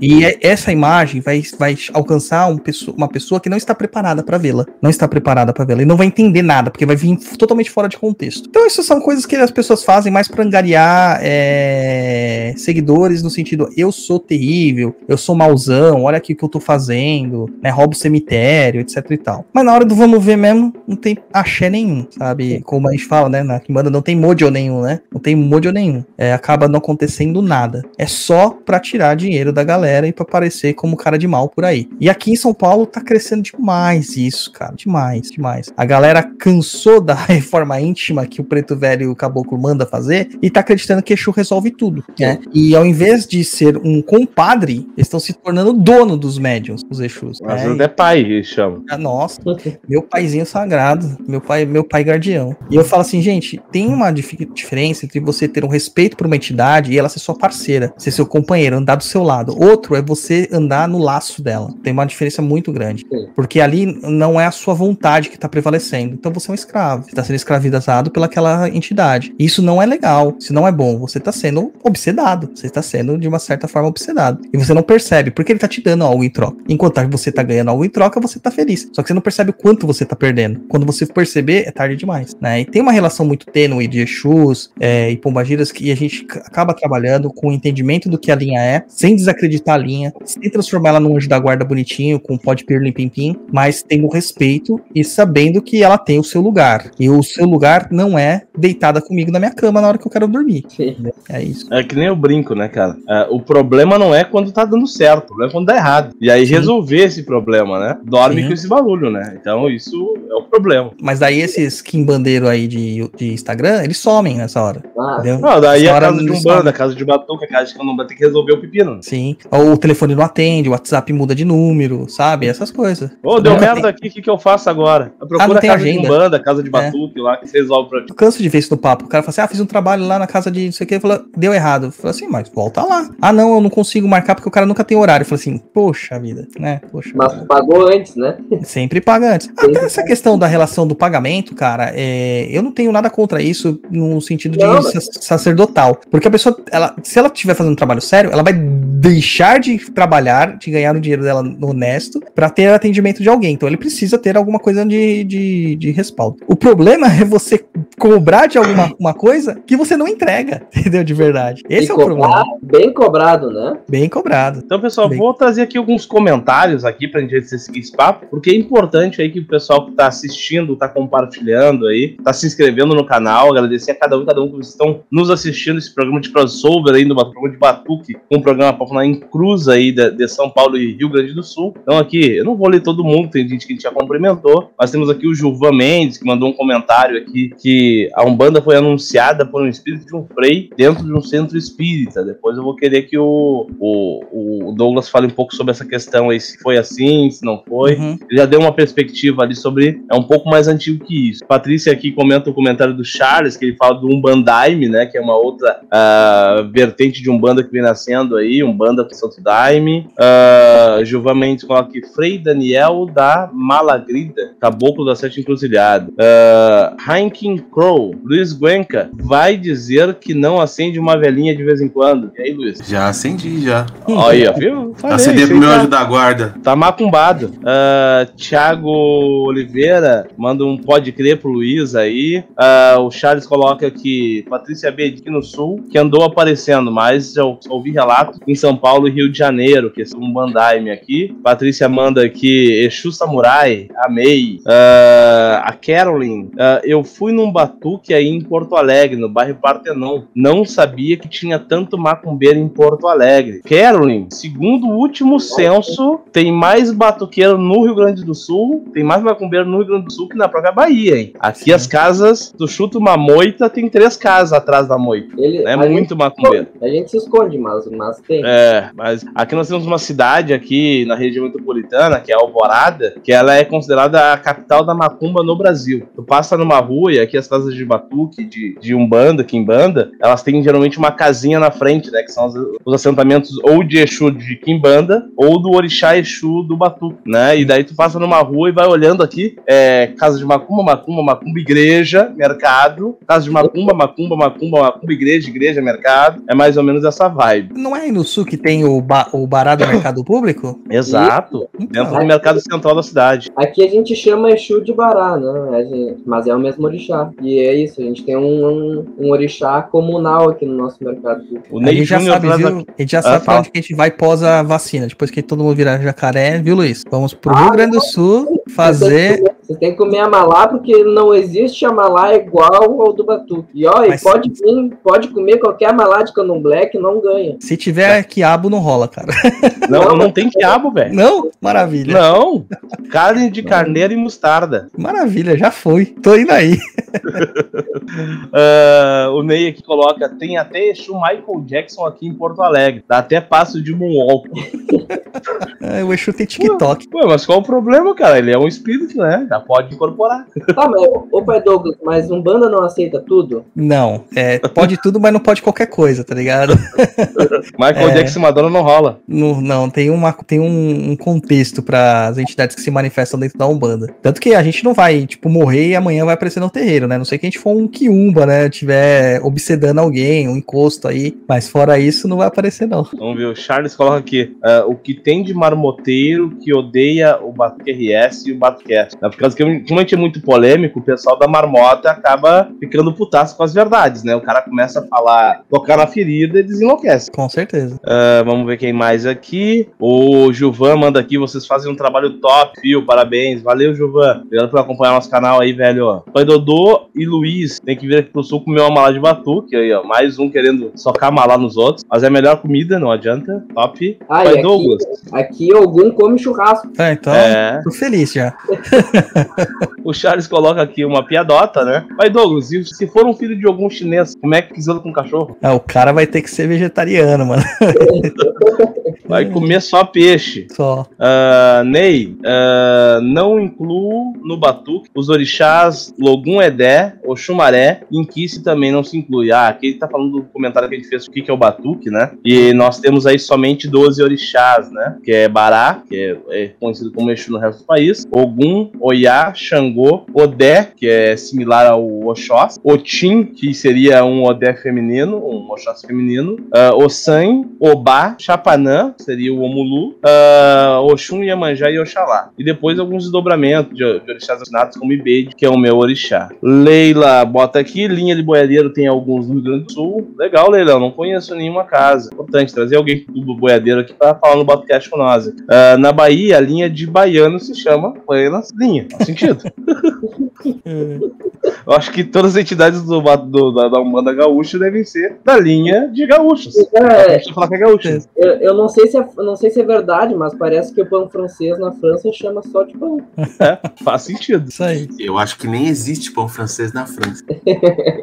É, a, a pergunta é como é que surge esses negócios, né? Era a padaria de um francês que fazia, ah, é pão do francês, virou pão francês. Ah, Fabrício coloca aqui, esse bugre é feiticeiro. Charles disse que nunca tinha ouvido falar. Gilvan coloca aqui, ó, ah, perguntinha. Na Umbanda que você pratica, existe manifestação de orixá, pai Douglas? Não, não existe. É, o máximo que a gente tem é a manifestação do falangeiro do orixá, que é uma energia intermediária, né? É um espírito que já é, se aproximou tanto da energia do orixá que ele acaba se confundindo com aquela energia, mas não é o orixá em si, né? Não é o orixá em si, é isso que a gente faz dentro da Umbanda. Então, no- na- você cantar para algum, por exemplo, quem vai se manifestar são os falangeiros, algum beira-mar, algum rompimato, algum iara, algum nagô, algum naruê, é, algum matinata, né? E, e assim por diante. Não, não vem justamente o, o Ogum mesmo falando, né? Se- seria uma, uma facilidade também para o adepto identificar qual é a energia de atuação da cidade?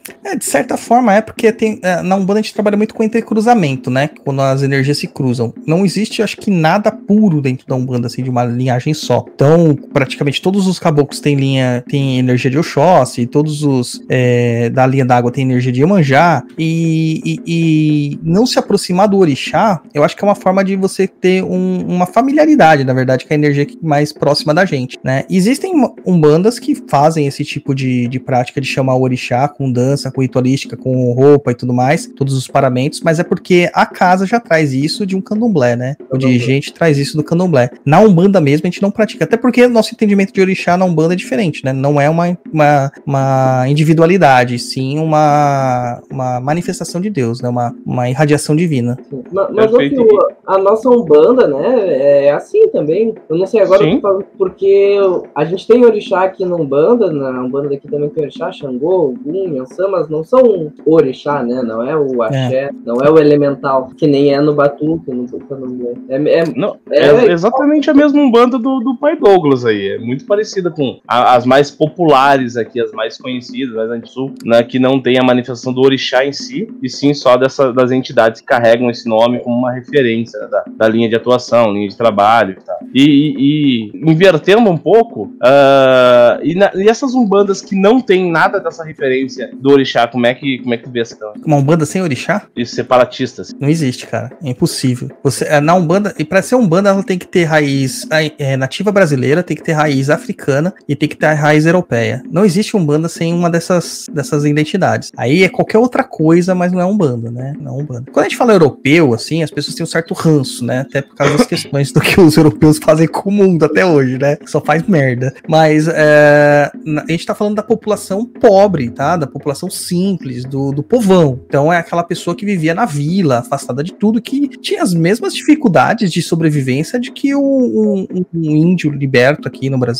na, na época da colônia e tudo mais, tá? Não, não muda muito, não. Então a gente tem que ter esse entendimento dessa separação. Não é o dono de terra, o- o- os caras ricos, os lords, tal. Não é esse europeu que a gente tá falando, tá? Nem os bandeirantes, não. É o povão, aquela pessoa que é no Rio lavar roupa, né? Perfeito, perfeito. Ah, e tem também a questão da influência da própria, do próprio cristianismo e espiritismo, né? Dentro do processo da construção e coisas tal que nós conhecemos hoje, que pode também trazer essa relação da influência europeia. Né? É, então, mas sabe uma coisa? É, nas- nos- a gente tem essa questão de aceitar muito fácil essa questão do espiritismo na Umbanda, né? Tanto que meu, tem, meu, minha tenda, ela chama tenda espírita, por uma questão histórica. Mas a, o espiritismo é tão novo quanto a Umbanda. O espiritismo é da metade do século XIX, né? A Umbanda, se você for é, aceitar a historinha do Zélio Fernandes de Moraes, é do começo do século XX. Então são 50 anos de diferenças que separam um e outro. Então as duas são muito próximas. Então não, não daria tempo de uma influenciar a outra. Agora, se a gente pega ainda mais a origem da Umbanda, como vários cultos separados, praticados desde 1600 e alguma coisinha aqui no Brasil, não existia nem espiritismo. Então não faz sentido dizer que o espiritismo teve uma predominância nesse, ne- nesse processo de criação da Umbanda. O que a gente pode falar é que a Umbanda te- incluiu a codificação espírita na sua, no seu corpo doutrinário, posteriormente, mas não na nascença, né? A o nascimento da Umbanda mesmo se dá com o catolicismo popular, com as práticas nativistas eh, e com as práticas africanas, principalmente do povo de Banto, né? Que trouxeram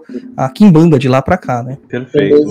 Também, né? A a própria relação da dupla nomenclatura, Umbanda, Kimbanda, Zambi e coisa e tal, acaba sendo demonstrando muito claramente essa influência banda. Sim, sim, bastante. Apesar que o orixá ser iorubano, né, ser iorubá, é, isso também a gente tem nas na, na questão histórica, quando você começa a estudar história, que isso é uma questão mais de memória do que de fato de, de prática, porque a, a chegada do povo da região da, da Nigéria para cá, da costa do, da, da, da, da parte do Benin e tal, foi muito posterior à chegada dos bantos. Então, o banto ele foi tirado, descaracterizado, foi é, suprimida a sua religiosidade há muito tempo, a sua identidade. Então, quando chegou o Yorubano com aquilo mais fresco na memória, acabou suplantando o que já tinha aqui, né? Porque na África é, não existia isso de falar assim, ah, é, são todos africanos. O africano não se identificava assim. É um povo banto da região tal, da região tal, é um povo yorubá da região tal, um povo fon da região tal, um povo malê da região tal. Eram pessoas, hum, culturas muito diversas, né? Aqui que eles foram amalgamados, jogados todos no mesmo lugar e falaram, se vira, aprende a se virar. É a mesma coisa que você colocar um francês e um britânico num lugar só e achar que não vai dar, não vai dar briga. Sempre vai dar briga. Eu sempre Um, vai dar briga. um, um pomerano e um alemão. A mesma coisa. vai, vai dar ruim, né? Mas é, é, é, até a gente está lançando aqui, ah, daqui a um tempo, aí, um curso, onde a gente vai tratar um pouco dessa questão da história, de quais povos que vieram escravizados do Brasil, porque muitas pessoas praticam as tradições de matriz africana, mas não entendem da onde veio este povo, ou estes É. povos, né? Isso acaba ficando muito raso, né? Eu acho que o,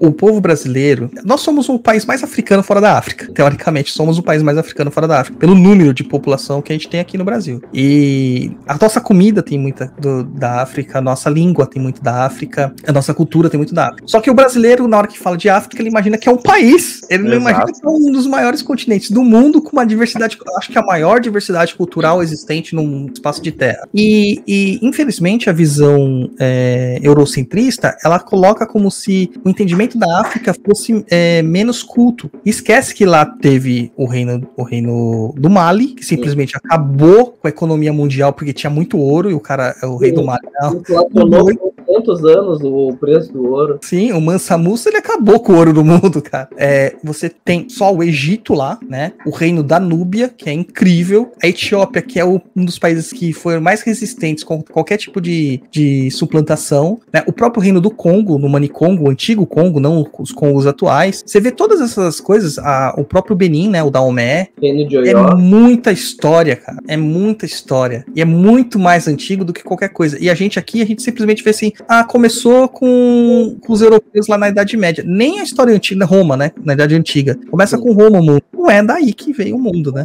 Eles, eles acham que a África nasceu em 1420, né? Quando o Diego Cão chega lá. Antes Pois disso, é. não existe África na história. Não Pois é. apresentada aqui no Brasil, né? Mesmo a gente tendo leis aí que falam dessa relação de ensinar a história e cultura brasileira nas escolas, que não é cumprido, né? Sim. Aí, aí acaba criando uma, uma- uma- uma- gerações que acham que a África é um continente. É, não é um continente, é um país e que é tudo igual lá, né? E tá isso parecendo- acaba reverberando pra cá também, né? Sim. próprios adeptos, né? A Que gente acham que. tirando sarro dos americanos que não sabem onde que é o Brasil, mas se você perguntar as capitais dos países africanos, ninguém sabe. Ah, né? Exato. Quem sabe? Seguindo aqui, a Leila pergunta: no Batuque tem voaduns ou somente orixás? Leila, o Batuque ele é construído, ele nasce, né, ah, num berço que ele é de voaduns e orixás. Mas da- pela mesma explicação que o pai Douglas traz ali em relação ao povo banto ter chegado antes, coisa e tal, e daí nós temos a relação do povo banto chegar no século XVI, na grande maioria, o povo Fon, que é quem traz o- os voaduns no século XVII, e os Yorubás no século XVIII. Então os Yorubás acabam exercendo uma maior influência, até porque sofreram menos no processo escravagista, né? Século XVIII ali já estava se encaminhando para o processo de escravos. A relação da, da, do- da população que estava no Brasil com os escravos já era diferente, ah, mais permissiva, fazendo com que o povo Yorubá acabasse tendo uma influência um pouco maior. Então o Batuque ele acaba tendo voduns muitas vezes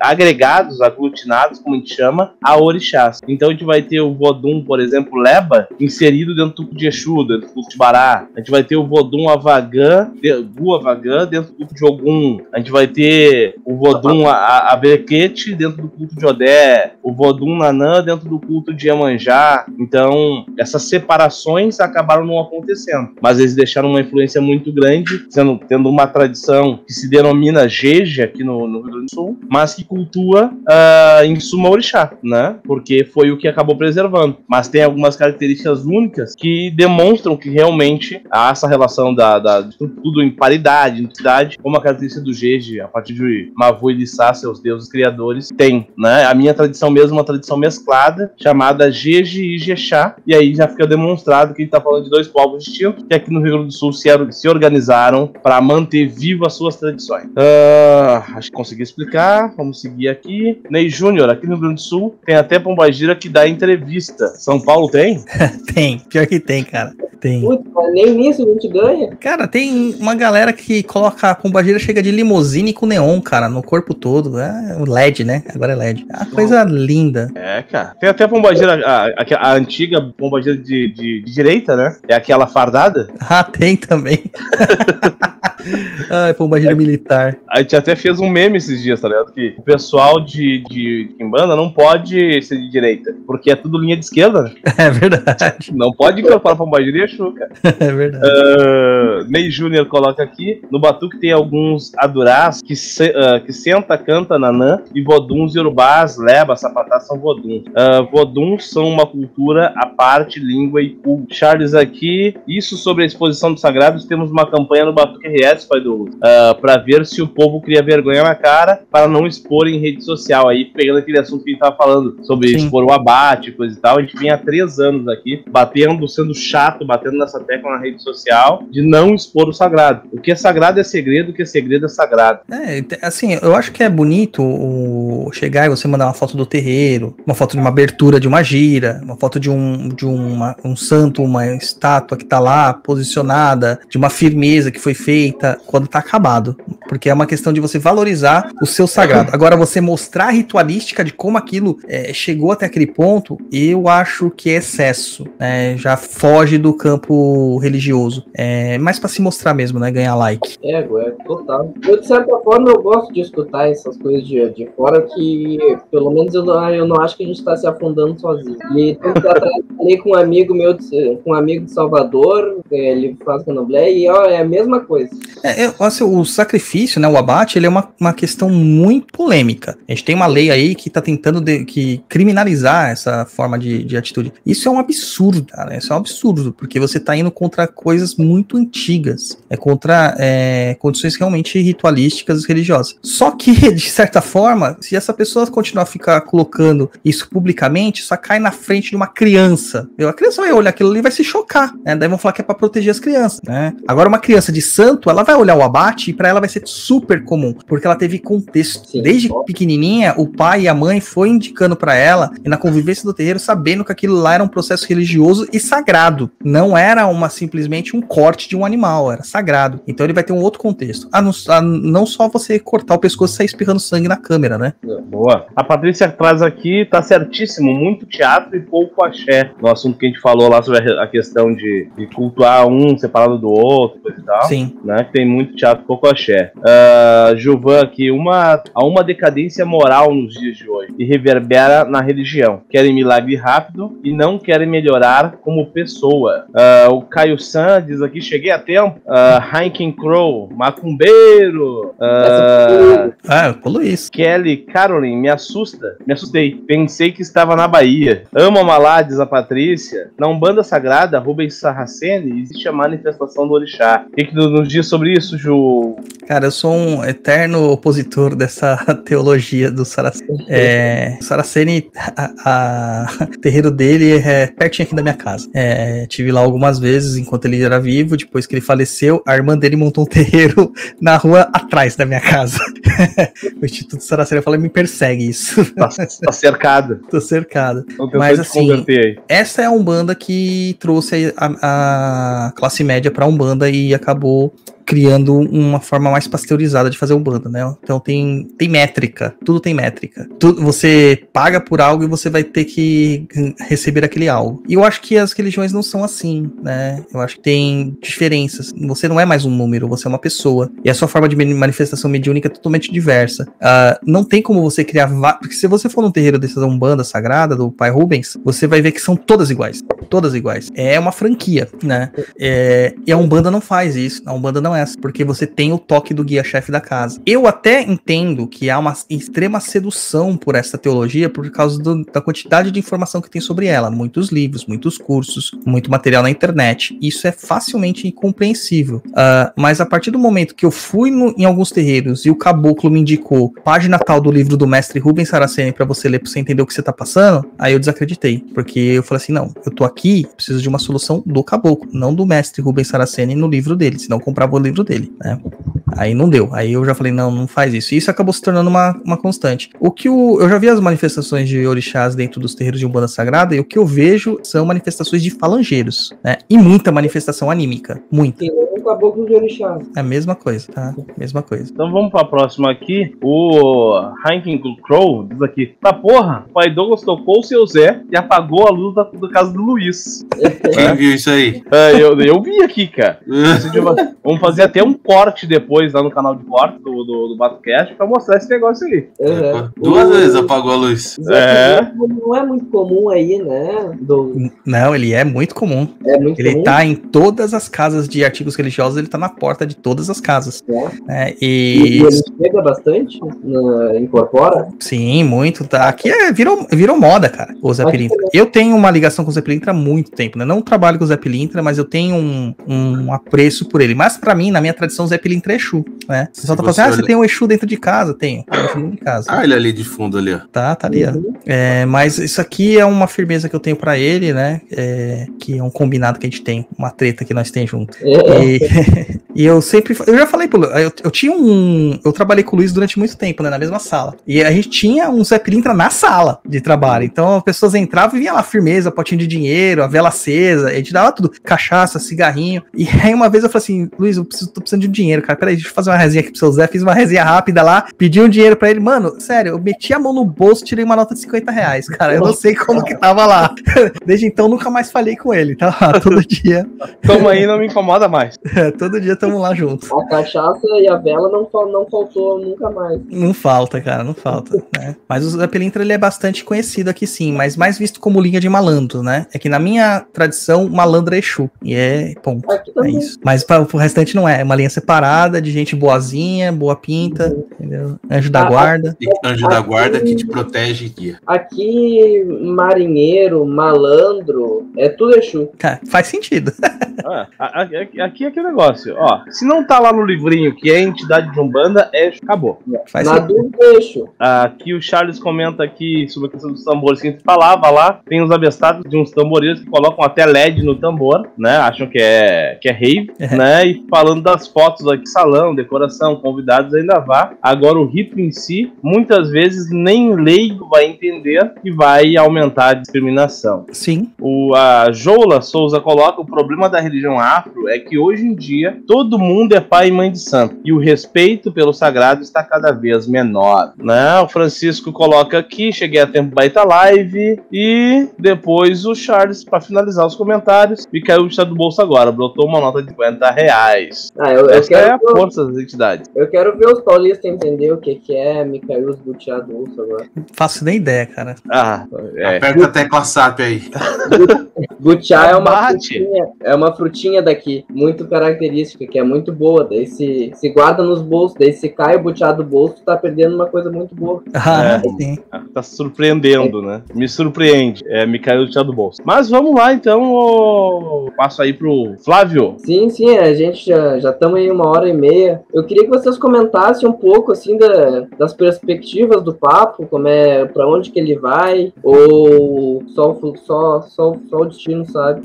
Cara, assim, o papo começou, a gente nem, nem imaginava que ele chegaria na proporção que ele chegou, né, Japa? Sim. Uma coisa que surpreendeu a gente todos os dias, né? É, porque é uma coisa que a gente faz com muita vontade, com muita, muita verdade daquilo que a gente faz. Eu gosto de fazer o papo, o Luiz gosta de fazer o papo, é divertido, né? A gente brinca muito, a gente tem muita piada interna, isso acabou criando uma intimidade com os nossos ouvintes, né? Nossos ouvintes são incríveis, cara. É, é- eles são muito próximos da gente, são muito é, engajados, é, eles entendem as nossas causas, são, são pessoas muito legais mesmo. E a gente mudou, né, desde a saída do Roy e da Luciana, a gente mudou bastante as características do papo. A gente mudou ah, questões de visual, layout, que é o básico que se muda quando um programa muda, né? Mas a própria linha editorial do papo mudou de uma forma melhor, né? A gente tá recebendo muitos elogios por isso e tal, para trazer mais informação, trazendo pessoas que vivenciam certas práticas diferentes das que a gente tem, né? Então, esse ano a gente tava. A gente começou o ano preocupado se ia ter agenda, chegou que a gente tem agenda até maio já fechada e tem pessoa querendo participar, a gente não consegue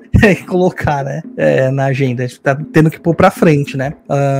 O- por exemplo, um dos, dos nossos últimos entrevistados, que do Rogério Golembieski, que é de Santa Catarina, de Xaxim, é, tava praticamente tentando agendar uma data com ele há um ano, que a gente não conseguia mais por nossa conta, porque não, tinha é, local na agenda pra agendar, né? boa. Isso Então, aí é um sonho para um, pra um podcast. É, Sim, sim, a gente falou, meu, que, muito legal isso que tá acontecendo. Ah, nossos apoiadores cresceram demais, é, os números de audiência cresceram demais, e a gente tá agregando aí mais informações e, e tentando trazer o que é de melhor, de qualidade que eles gostam, que é informação. né? A diferença que eu vejo do papo para os podcasts que existiam até então é que eles não traziam informação, eles traziam simplesmente um- um- dados baseados na vivência deles. A gente não, a gente quer trazer o discernimento, que é, a- é esses dados processados, né? Então a gente cria dúvida, a gente questiona, a gente instiga é, e nunca se acaba. Essa, essa, pô, nossos programas têm três horas, cara, e o pessoal e termina o programa, o pessoal falou é pouco,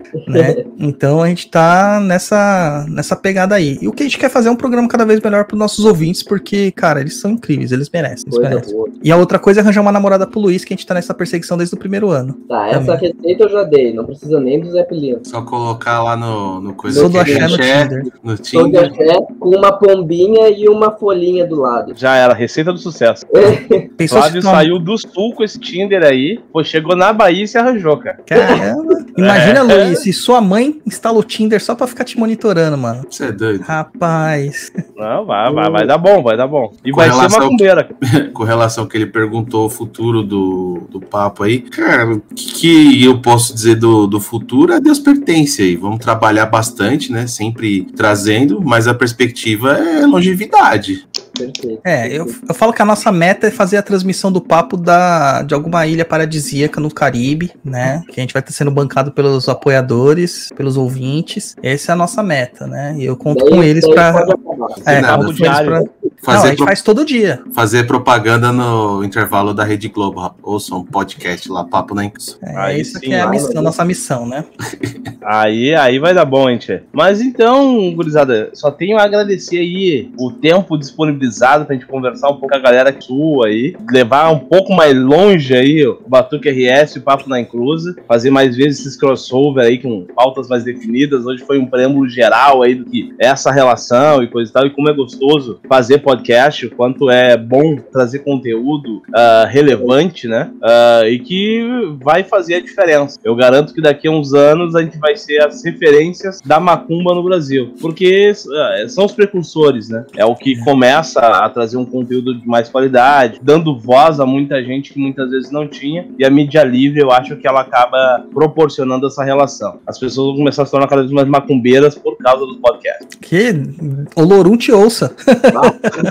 Eu vou, vou só fazer um pedido final para vocês dois. Para quem é ouvinte do BatoCast e não conhece o Papo na Encruz aí, quem sabe vocês não recomendam um- aquele episódio, sabe? Aquele episódio que chama atenção, aquele que, que é caçador de seguidor. Co- Recomendem um episódio aí para esse povo do BatoCast que não conhece. Poxa, do Papo na Encruza, cara. Ouça do, com o Christian, a gente falando sobre o seu set da Lira. Sabe qual Vai. que é o, o número, Luiz? Hum, Eu não sei. Não, ouvi. É, Luiz, eu tenho que diminuir o seu salário, cara. É o 83. 83. É, Seu é set muito, da é muito episódio pra lembrar de tudo, né? Papo na Cruz 83, o seu set da Lira. Ali dá pra dar um entendimento legal do que é. Teve o último também que nós fizemos agora, que foi o com o Elton, que foi o 91, né, Luiz? 92, né? 92, isso. O Papo na é 92, que é o Trabalhando com a Esquerda. Que também. Esses dois. Ouça esses dois. Ouça esses dois. perfeito. Ó, então, Pra Eu já começar, a gente- e é muito bom, hein? Pra começar, a gente tem que começar com o Exu, então vai dois de Exu. não, Você, você falou de, de distância aí, logo no começo teve uma menina que entrou, que ela é nossa apoiadora. Ela é de Manaus, cara. tá. Logo ali. É, então você veja, vocês estão no sul, ela tá lá em Manaus. É a Raila, se eu não me engano, não sei a Raila. Ela é de Manaus. Cara, isso aí que isso que a internet nos proporciona, né, cara? Que é ultrapassar as fronteiras. A gente Sim. ainda é muito jovem aqui na relação, na relação de podcast, mas já temos uma caminhadinha de YouTube aí, né? Então, quando a gente vê ali o cara comentando, ah, eu sou de fora do país, sou de outro estado, pô, gostei do conteúdo, cara, isso eu acho que dá uma motivação pro cara. A, a grana dos apoiadores é boa, mas eu acho que motiva mesmo o sentimento do cara pra manter o processo no ar é justamente o cara saber que tem gente que acaba acompanhando e se beneficiando de, uma- de um, de um conteúdo de qualidade, né? é o esforço que o cara tem pra desenvolver conteúdo é outro. Sim, Com ó, certeza. o- o- alguns cases, assim, né? Vou falar case nosso. O pessoal lançou Eixo Usada, teve uma apoiadora que foi a apoiadora que comprou a maior, maior parte lá no, coisa. Lan- Ela é o do lance- Japão. Lance de Ela é do Japão, 666 reais. Ah, tu, Caralho. tu influenciou isso aí, hein, Luiz? Tem também. Ah, esqueci o nome dela A agora. Cláudia, lá A da Cláudia, Suíça. isso, é da Suíça. Ela sempre. Cara, é, o nosso programa começa às nove da noite, né? E ela tá sempre online. Só que pra ela lá é tipo duas horas da manhã. E ela tá lá ouvindo a gente. Caraca, Ah, velho. olha só. É. Tá, A gente-. Isso aí é o a- a gente- A gente tomou um coice também no Batuque RS de um apoiador lá, que do nada eu, a gente foi ver o, o Apoia-se lá, 500 pila, tá ligado? É. De um cara só. Eu, como assim, cara? Eu não sei nem o que eu vou entregar pra esse cara de, de, de conteúdo Prêmio. diferenciado. Vocês estão ouvindo aí, meus ouvintes do papo? Quinhentão amanhã na minha conta, hein? Mas foi assim, ó, tá lá no Apoia-se lá, o pessoal vê. assim. Foi um, Não, mas um isso é susto. legal. Quando, eu- quando eu fui ver assim, ah, tipo, vou ver aqui os 15 pila de hoje. 500? Ai, quase deu assim, ó, é, tem chance de devolver. Mas é legal porque o pessoal, eles acham que o nosso trabalho merece esse reconhecimento, né? E a gente tá fazendo as coisas com integridade, né? É isso que importa. Com certeza. Então, vamos para as considerações finais aí, ô, Flávio. Vamos, vamos, bah. Eu queria agradecer muito o, o Luiz e o Pai Douglas por terem participado. Adorei o Flow, gostei muito. Se a gente, quando aparecer uma oportunidade, vamos falar de novo. E muito obrigado mesmo pela disponibilidade aí, pela, por tudo. E continue com um baita trabalho que eu tô maratonando. Imagina, obrigado aí pelo convite. Agradecer agradecido aí de poder participar e fazer esse crossover aí. Que para mim foi uma novidade, né? Não conhecia aí a batucada. Só agradecer mesmo. Pô, fala Douglas. Cara, muito obrigado. É, eu também me surpreendi quando eu recebi o convite, porque curiosamente o Batucast acabado de aparecer no meu feed, cara, do Spotify como recomendação. Então foi uma coisa muito, né, síncrona. É, daí eu tinha ouvido alguns episódios, achei bem legal, bem interessante. A, a, proposta é muito parecida com o que a gente faz, que é essa proposta é, real, essa proposta da vivência, né? E achei muito incrível e prazer estar aqui. Sempre que quiser, tamo junto. Pô, então, só agradeço a vocês aí por ter participado. Quem ainda não nos segue aí, segue na sua principal plataforma de streaming. Segue também aqui no nosso canal Batuque RS, o canal mais batuqueiro do YouTube. E seguimos batucando até o próximo podcast da rede Batuque RS. Um abraço a todos que nos acompanharam até agora. Estou aí. Esse podcast foi editado por Acoma Mídia Afro.